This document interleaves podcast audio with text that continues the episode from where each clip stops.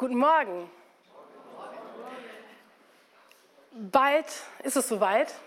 In einigen Tagen feiern wir Weihnachten. Wir feiern, dass Gott selbst, Jesus als Mensch auf diese Welt geboren wurde.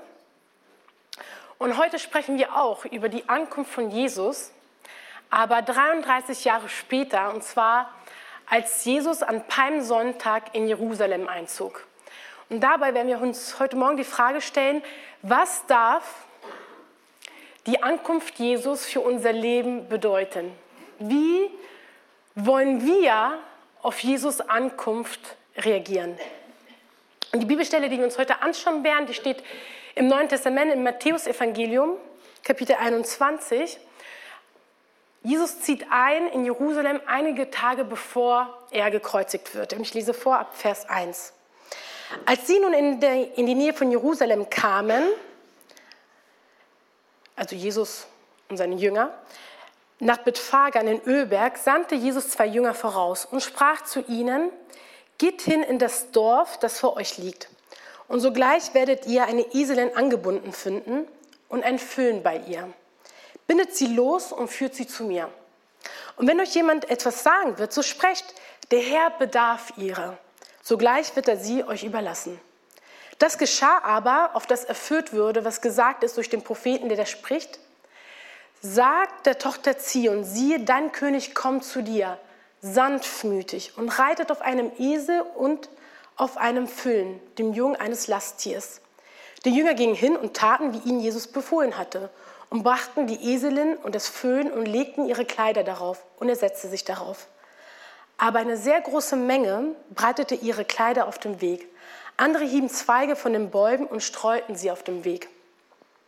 Das Volk aber, das ihm voranging und nachfolgte, schrie und sprach, Hosanna, dem Sohn Davids, gelobt sei, der da kommt in dem Namen des Herrn. Hosanna in der Höhe. Wollen wir auch mal kurz zusammen Hosanna schreien? Hosanna. Sehr gut. Und als in Jerusalem einzog, erregte sich die ganze Stadt und sprach, wer ist der? Das Volk aber sprach, das ist der Prophet Jesus aus Nazareth in Galiläa. Also lasst uns nochmal in diese Situation eintauchen. Was passiert da? Jesus reitet auf einem Esel in Jerusalem ein und eine Menschenmenge versammelte sich. Sie schauten, was passiert da? Es fing vielleicht an, jemand zu tuscheln und zu fragen, wer ist es da drüben? Wer ist es auf dem Esel?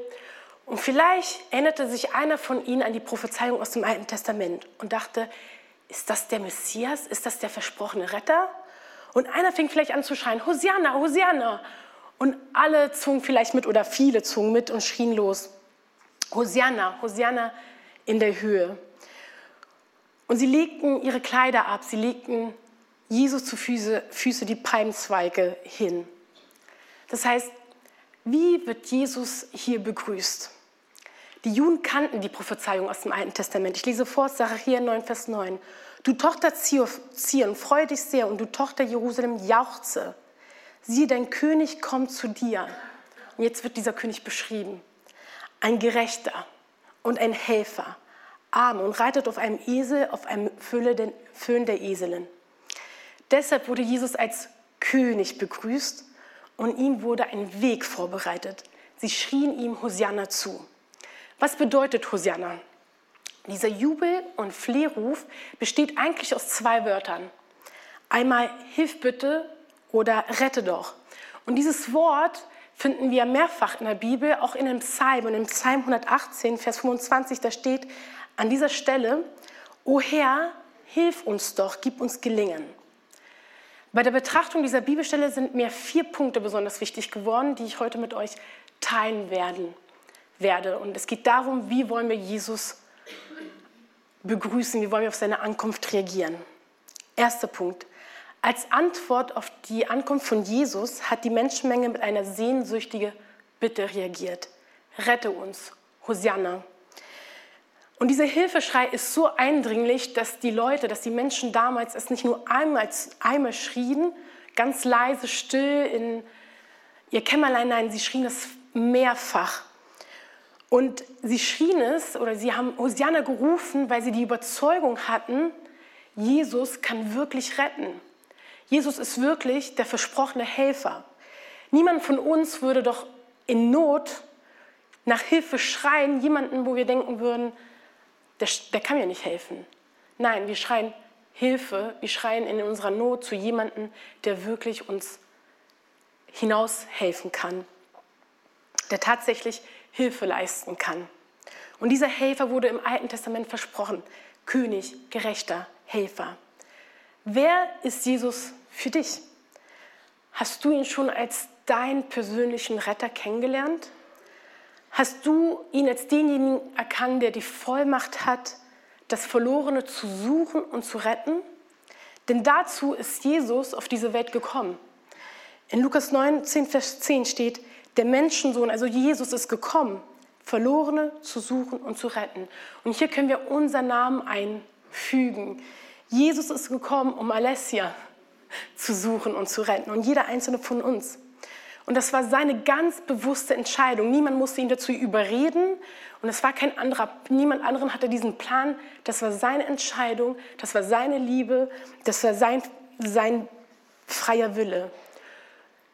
Er lässt uns nicht allein in unserer Not in unserem Versagen, in unserer Schuld, in unserer Hilflosigkeit. Er kommt.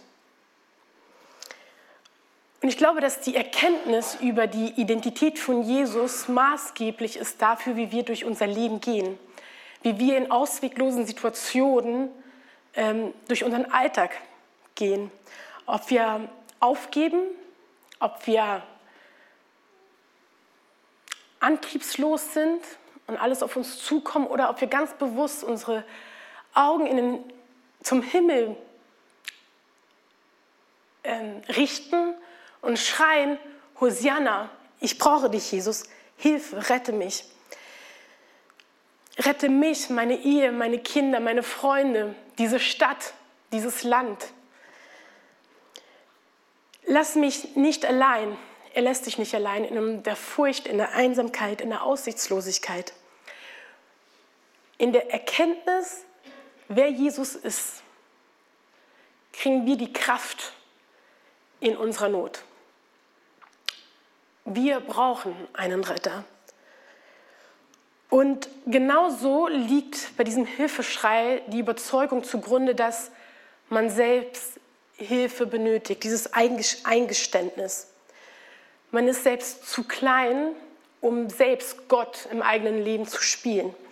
Ich glaube, gerade leistungsorientierte Menschen, und ich glaube, in dieser Stadt haben wir einige davon und eine davon bin auch ich, die haben es, haben es so schwer, diesen Satz auszusprechen. Helf mir, rette mich. Warum? Lieber machen wir es anderen vor oder machen es uns selbst auch vor, dass wir doch alles schön im Griff haben. Wir sind in der Lage, alles zu kontrollieren oder wir geben einfach diesen Anschein. Aber dann kommen diese Momente, die uns einholen. Auf der Arbeit, wenn uns vielleicht alles zu viel ist und wir verschanzen uns auf Toilette, weil wir kurz eine Pause brauchen. Oder wenn wir zu Hause die Schlafzimmertür zuschließen, weil wir wissen, da draußen, wenn ich hier rausgehe, wartet Chaos auf mich. Und ich weiß nicht, wie ich damit umgehen soll. Oder wenn ich hier rausgehe, dann wartet Einsamkeit auf mich und ich weiß nicht, wie ich dieser Stille begegnen soll. Und ich glaube, das sind die Momente, wo es vielleicht einfacher ist oder wo es aus uns herausplatzt. Hilfe. Ich brauche Hilfe. Und ich glaube, wenn man das nicht tut, wenn man nicht diese, diese Hilflosigkeit auch Raum gibt, dann brennt man irgendwann aus. Denn die Schuld und die Last, die Verantwortung ist für jeden von uns allein viel zu schwer. Und ich glaube, dass wir seit Jahren tagtäglich den Beweis haben, dass wir hier nichts unter Kontrolle haben, dass uns niemand retten kann. Und ich glaube, deshalb es, gibt es keinen besseren Zeitpunkt als jetzt bei Jesus, demjenigen, der wirklich retten kann, Hilfe zu suchen. Ich glaube, es gibt keinen besseren Zeitpunkt als jetzt, Hosianna zu schreien. Schauen wir uns nochmal an, in welcher Situation heraus die Juden Hosianna geschrien haben.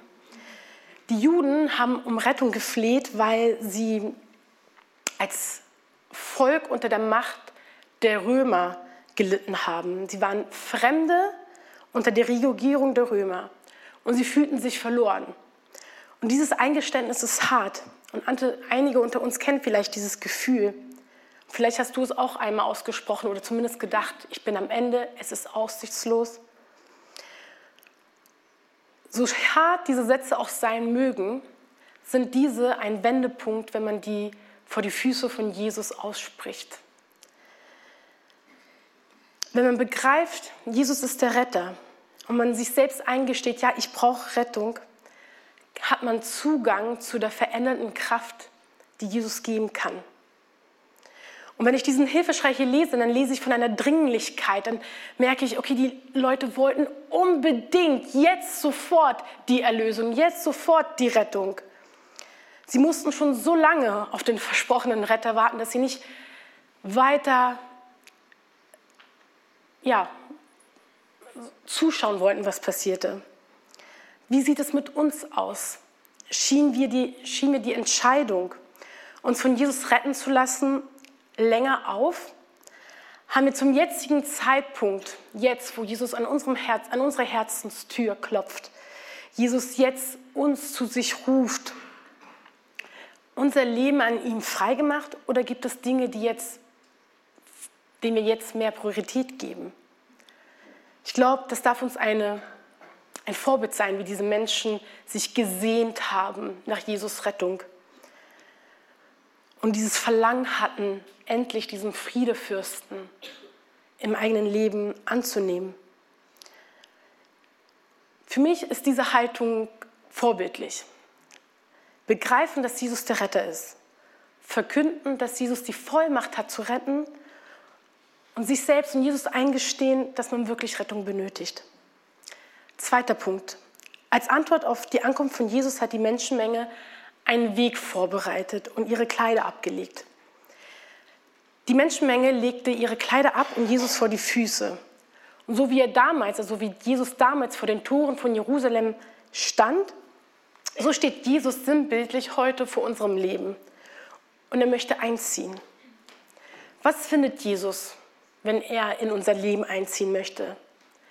Sind wir bereit, wie die Menge damals, einen Weg für ihn in unser Leben auszuräumen, zu eröffnen? Sind wir bereit, alles abzulegen vor seinen Füßen? Oder gibt es Bereiche, in denen wir Jesus nicht als König einziehen lassen, ihn nicht als König anerkennen? Ich glaube, hier geht es um Nachfolge. Es geht um die wahre Nachfolge, nicht um schöne Wörter, nicht um schöne Vorstellungen. Es geht um die praktische Umsetzung. Wir erkennen Jesus als König an und gleichzeitig muss auch was mit uns, mit unserem Leben, mit unseren Taten, wie wir reden, wie wir mit unserem Besitz umgehen, passieren. Wahre Nachfolge beginnt immer mit einer innerlichen Zuwendung zu Gott, aber geht weiter in einer praktischen Umsetzung, in einer Sichtbarkeit auch nach außen hin. Und das wird auch deutlich, indem die Leute ihre Kleider abgelegt haben. Die Menschen haben Hosianna gerufen und die haben auch gleichzeitig gehandelt. Und ich glaube, dieser Punkt, der wird auch im Verlauf der Geschichte nochmal bedeutlich. Denn Jesus zieht in Jerusalem, Jerusalem ein und besucht dann den Tempel. Und was er dort fort, vorfindet, ist für ihn gottlos. Denn die Menschen haben das Bethaus Gottes zu einer Räuberhöhle ähm, gemacht. Und es kommt zu dieser Tempelreinigung und dann kommt noch eine ganz spannende Begebenheit, auf die ich kurz eingehen möchte. Matthäus Kapitel 21, die Verse 18 bis 19. Als er aber morgen wieder in die Stadt ging, hungerte ihn. Also es geht immer noch um Jesus. Und er, also Jesus sah einen Feingraum an dem Wege, ging hinzu und fand nichts daran als Blätter und sprach zu ihm, nie mehr wachse Frucht auf dir in Ewigkeit. Und der Feigenbaum verdorrte, verdorrte sogleich.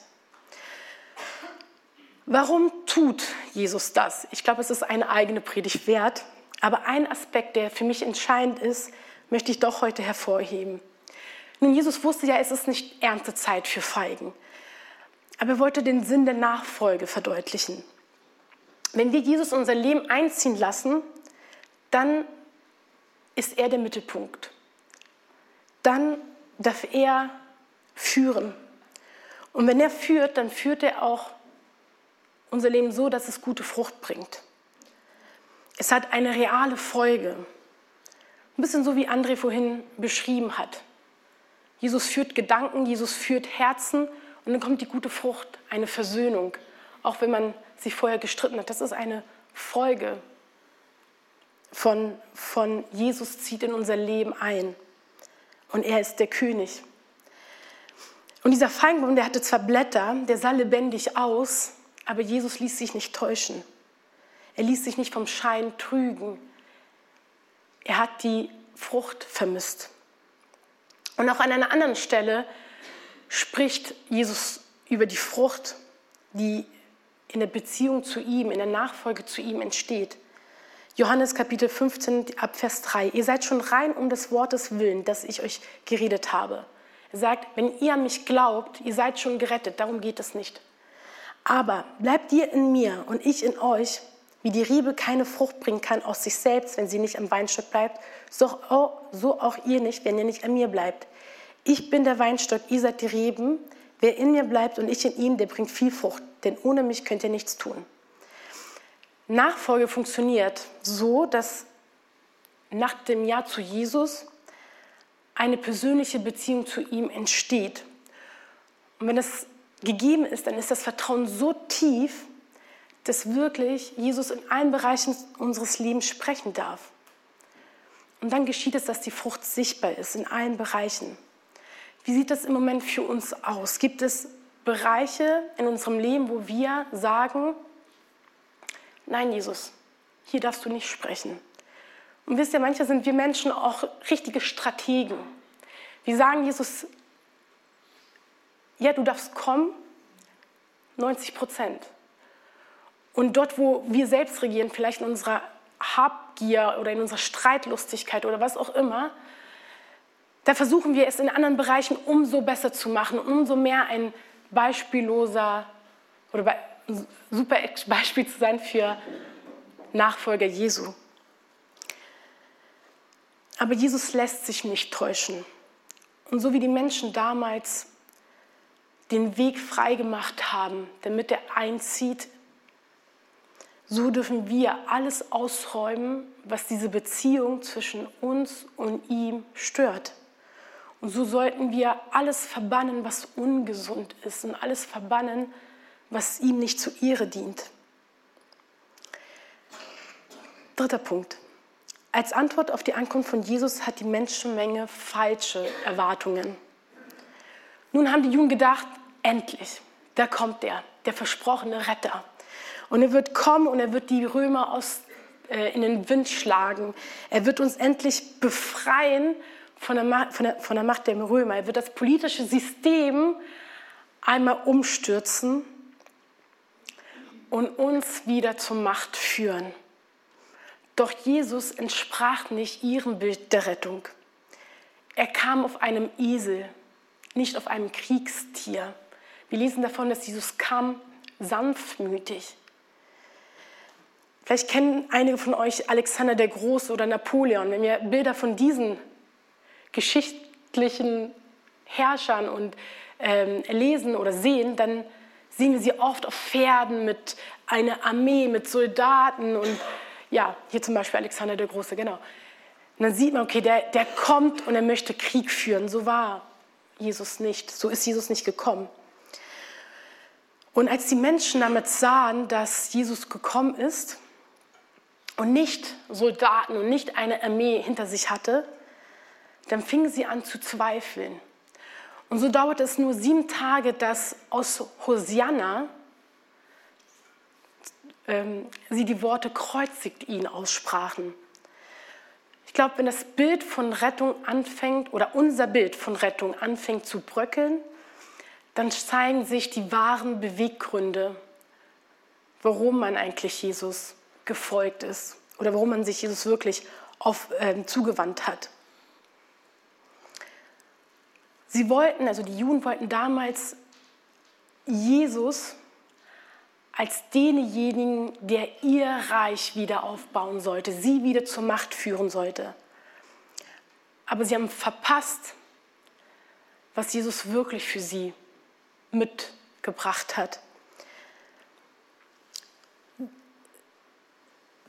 Wenn wir sagen, Jesus rette uns, schreiben wir dann auch Jesus vor, wie er es zu tun hat? Oder lassen wir zu, dass Jesus wirklich die Führung übernimmt? Wie sieht es aus? Besonders dann, wenn es für uns unangenehm wird, wenn es für uns, wenn es auch uns Kraft kostet, Jesus Raum zu geben. Wir wollen die rettende und wir wollen die verändernde Kraft von Jesus, oder? Dann muss es aber auch so sein, dass wir sagen, Jesus, verändere mich. Jesus, ich übe mich in Geduld. Jesus, ich warte auf dein Handeln. Und Jesus, bitte nutze du die Umstände. Das eine geht nicht ohne das andere. Und wir dürfen nicht selbst Designer unserer Rettungspläne werden. Vielleicht stellen wir uns die Frage, Jesus, warum bin ich in dieser Situation? Aber wollen wir auch auf die Antwort von Jesus hören? Schenk mir einen Durchbruch in den Beziehungen, Jesus. Aber wollen wir uns selbst dann auch verändern lassen? Wir haben die Wahl. Wir haben die Wahl, Jesus wirklich uns retten zu lassen, ihn wirklich anzunehmen mit seiner Art und Weise, mit seiner Weisheit, mit seinem Wissen. Oder aber wir werden frustrieren, so wie diese Juden frustriert sind und dann irgendwann sieben Tage später kreuzigt ihn geschrien haben. Jesus lässt sich nicht verbiegen. Er wird nicht zu einem anderen Retter, nur weil wir es wünschen. Wasch mich, aber macht mich nicht nass, ist keine Haltung, die lange andauern kann, wenn man Jesus begegnet. Vielmehr das Vertrauen, das Hoffen, Jesus, du wirst es machen. Jesus, du wirst es machen und ich gebe mein Bestes, dir zu folgen. Wenn wir das nicht tun, oder besser gesagt, ich wünsche mir, dass wir diese Haltung haben. Warum?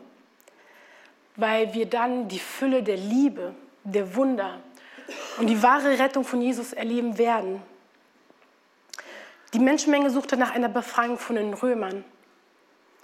Doch Jesus hatte viel mehr im Sinn. Er hatte Erlösung für die Ewigkeit im Sinn, Frieden für die Seele und bedingungslose Liebe. Wir können Jesus suchen und die ganze Zeit warten, dass er unseren Willen umsetzt, dass er unseren Reich aufbaut. Aber dann bleiben wir enttäuscht, dann werden wir verbittert.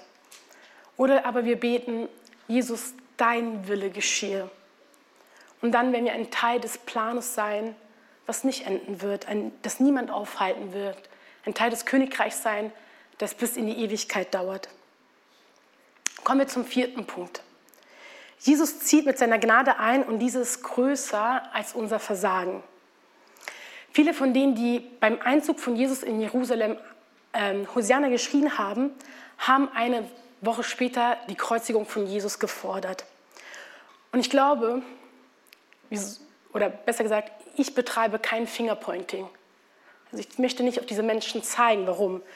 Eine, eine weise Person hat mal zu mir gesagt, Alessa, wenn du auf einen Menschen zeigst, dann zeigen drei Finger auch auf dich. Ne? Warum kein Fingerpointing? Weil ich eine von diesen Personen bin. Ich versage, ich mache Fehler, ich handle eigensinnig, ich tappe immer wieder in den eigenen Fallen, ich handle ungerecht und mit Unverständnis. Und ich bete, Jesus, dein Wille geschehe. Und am Abend muss ich mir eingestehen, Jesus, äh, ich habe meinen Wille gesucht. Ich habe meine kreuzigt ihn Momente. Und ich weiß nicht, ob du dich damit identifizieren kannst. Alle drei Punkte, die wir bisher ähm, besprochen haben, sind für mich selbst eine Riesenherausforderung. Eingestehen, dass ich Rettung brauche. Alle, meine, alle Bereiche meines Lebens Jesus hingeben. Und Jesus die Führung zu geben, sein Wille zu suchen. Und nein, es geht nicht um Entschuldigung, es geht nicht darum, Mitleid zu erregen, sondern vielmehr geht es um die Dankbarkeit darüber, dass Jesus das alles wusste und er sich trotzdem entschieden hat, sich für mich kreuzigen zu lassen. Gott wusste, dass wir im Leben Momente haben werden, in denen wir fallen. Aber er wusste auch, dass wir wieder aufstehen werden. Er wusste, wir sind heute in der Lage, uns ihm zuzuwenden und morgen ihm den Rücken zuzukehren. Und dennoch ließ er sich nicht in dem Plan auf, sich aufhalten, uns zu erlösen. Und wir haben vorhin von der Gnade von Jesus gesungen. Und ich glaube, dass diese Gnade ohne Maße ist, oder? Amen? Amen. So ist unser Jesus, so ist unser Gott. Er handelt zu unserem Besten, auch wenn wir es nicht verstehen und schon gar nicht, oder besser gesagt, gerade auch, wenn wir es nicht verdienen. Ich möchte zwei Verse äh, vorlesen, die das untermauern. Jeremia 29, Vers 11. Denn ich weiß wohl, was ich für Gedanken über euch habe, spricht der Herr. Gedanken des Friedens und nicht des Leides, dass ich euch gebe Zukunft und Hoffnung. Und Römer 8, Vers 28. Wir wissen aber, dass denen, die Gott lieben, alle Dinge zum Besten dienen. Denen, die nach, meine, nach seinem Ratschluss, Ratschluss berufen sind. Wisst ihr, ich erinnere mich daran, als ich das erste Mal mit meinem Sohn angefangen habe zu backen. Und mein Sohn freute sich so sehr auf den Kuchen, dass er gesagt hat, nee, ich möchte gar nicht so lange warten, ich probiere jetzt schon mal die Zutaten aus. Und er fing an, Mehl zu essen. Schmeckt Mehl? Und er wollte Backpulver essen. Schmeckt Backpulver? Und dann fing er schon an, nach den Eiern zu greifen. Habe ich ihn gestoppt, aber schmecken rohe Eiern? Es gibt so einige, die, die trinken das. Äh, kann, kann ich nicht nachvollziehen, aber ich glaube, so an sich ist es nicht mit einem Kuchen zu vergleichen, oder? Und ich glaube, dass Gott, dass Jesus genauso ist wie dieser Kuchen, der, dieser, dieser Kuchenteig, der entsteht. Was meine ich damit? Alle einzelnen Zutaten, die schmecken an und für sich nicht gut. Aber wenn wir diese Zutaten in einen Mixer packen und alles umrühren lassen und es vom Mixer bearbeiten lassen, dann entsteht eine richtig leckere Masse. Meistens zumindest. Ne? Und so sind Gottes Hände. Wenn wir in Gottes Händen alles hingeben, unsere Erfahrungen, unser Versagen, alles, auch, auch, der Zucker, auch unser Zucker, also auch die schönen Dinge an uns, wir sind ja nicht nur schlecht, ne? aber äh, auch die guten Dinge, wenn wir all das in deine Schüsse geben würden und in Jesus Hände verkneten und verarbeiten lassen, dann wird das Ende, das Ergebnis immer köstlich sein. Das Ergebnis bei Jesus, wenn wir uns in seine Hände übergeben, wird immer Rettung, wird immer Frieden sein, wird immer Erlösung sein. Aber in Gottes Hände müssen wir uns auch immer hingeben wollen. Unsere Fehler, unser Leben, unsere Situationen müssen unter die verändernde Macht Jesus kommen, damit es zu dieser guten Frucht kommt. Und an dieser Stelle habe ich ein Herzensanliegen und ich möchte kurz mit euch, mit uns Müttern sprechen. Nicht, weil das, was ich jetzt sage, nur für euch geht, auch alle anderen sind angesprochen. Aber wisst ihr, ich bin seit viereinhalb Jahren Mama. Und ich habe eine Ahnung davon bekommen, was es bedeutet, Leben in sich entstehen zu lassen, ein Kind auf die Welt zu bringen und diese Verantwortung, einen Mensch groß werden zu lassen. Und ich weiß, einige von euch haben noch ältere Kinder und ich weiß von euch, wie ihr es mir erzählt, dass mit dem Größerwerden die Herausforderungen auch wachsen werden und die Sorgen auch wachsen werden. Ne? Ich durfte in den letzten Jahren vielen Eltern von euch auch begegnen. Und ich durfte sehen, wie viele Mamas unter euch hier sind, die ihr Bestes geben, die beste Mama sein zu wollen für das eigene Kind. Und weißt du, wenn du dich dazu zählst, dann glaube ich, sieht Jesus, dass du alles gibst. Dass du versuchst, an alles zu denken. Du versuchst, dein Kind ernst zu nehmen und es in seinen Gefühlen zu begleiten. Du versuchst, es in seinen Stärken zu fördern und in seiner Schwachheit anzunehmen. Du bist da Tag und Nacht. Du versuchst die richtigen Worte zu finden, wenn es Hilfe braucht oder wenn es Orientierung braucht. Und am liebsten möchtest du dein Kind von allem, vor allem bewahren. Vor allen Enttäuschungen und allen Verletzungen und vieles, vieles mehr.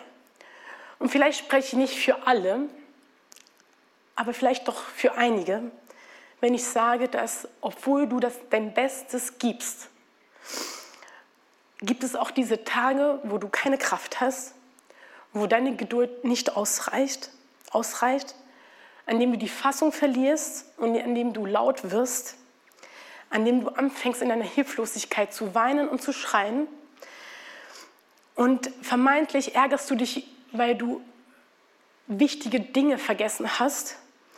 Und abends sitzt du vielleicht im Bett und fragst dich, was bin ich eigentlich für eine Mama? Gerade ich, die ich doch die bedingungslose Liebe von Jesus kenne. Und trotzdem habe ich es heute nicht geschafft. Wisst ihr, ich kenne zwei Frauen oder zwei Mütter, die sich ab und zu im Alltag immer wieder beieinander melden. Und die eine sagt zu der anderen, ich weiß nicht, was heute in mir gefahren ist. Danke. Aber diese Person möchte ich nicht nochmal sein für meine Kinder. Und die andere Person, die versucht, sie kann das sehr gut nachvollziehen und versucht zu helfen und sich zu unterstützen. Und hier gibt es für mich einen kleinen Überlebenstipp. Umgib dich mit wahren Freunden. Und wisst ihr, bekennt auch ruhig einander euer Versagen. Ich glaube, das hilft, um eine Lösung zu finden. Und das ist biblisch. Weil wenn wir Jakobus 5, Vers 16 lesen, da steht, Bekennt einander also eure Sünden und betet füreinander, damit ihr geheilt werdet. Denn das Gebet eines Menschen, der nach Gottes Willen lebt, hat große Kraft. Es ist kostbar, wenn man jemanden hat, wo man nicht etwas vormachen braucht und vormachen muss. Und wenn du Versagen spürst und versagst, gerade als Mama, wo man sich so unter Druck setzt, dann lass es raus einer sicheren Person. Kommen wir zurück zu uns Müttern und zu diesem Druck, den wir haben, alles richtig machen zu wollen. Meine treue Freundin und meine Wegbegleiterin Miriam Krein, sie hat mir diese Woche, ohne dass, ohne dass sie wusste, dass ich darüber sprechen werde, folgenden Vers oder Zitat geschickt. Jesus kam, um unvollkommene Mütter zu retten und deshalb können nur unvollkommene Mütter das Evangelium weitergeben.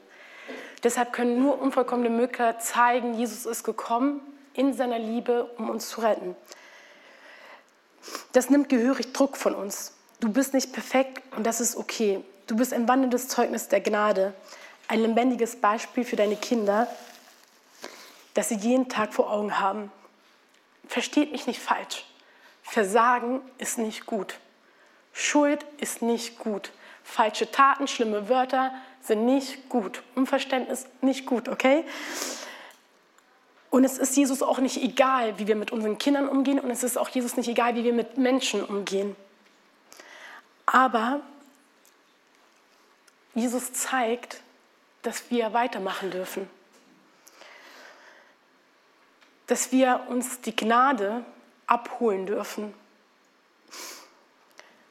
Wir dürfen dann weitermachen und unser Bestes geben, uns von Gottes Händen weiter formen lassen. Und wir dürfen weiterhin unsere Kinder täglich in die Obhut des Retters bringen. Wisst ihr, wahre Nachfolge sieht in der, in der Realität nicht so aus wie eine Linie, eine gerade Linie. Jesus, ich habe verstanden, du bist der Retter. Jesus rette mich. Und dann geht es so weiter.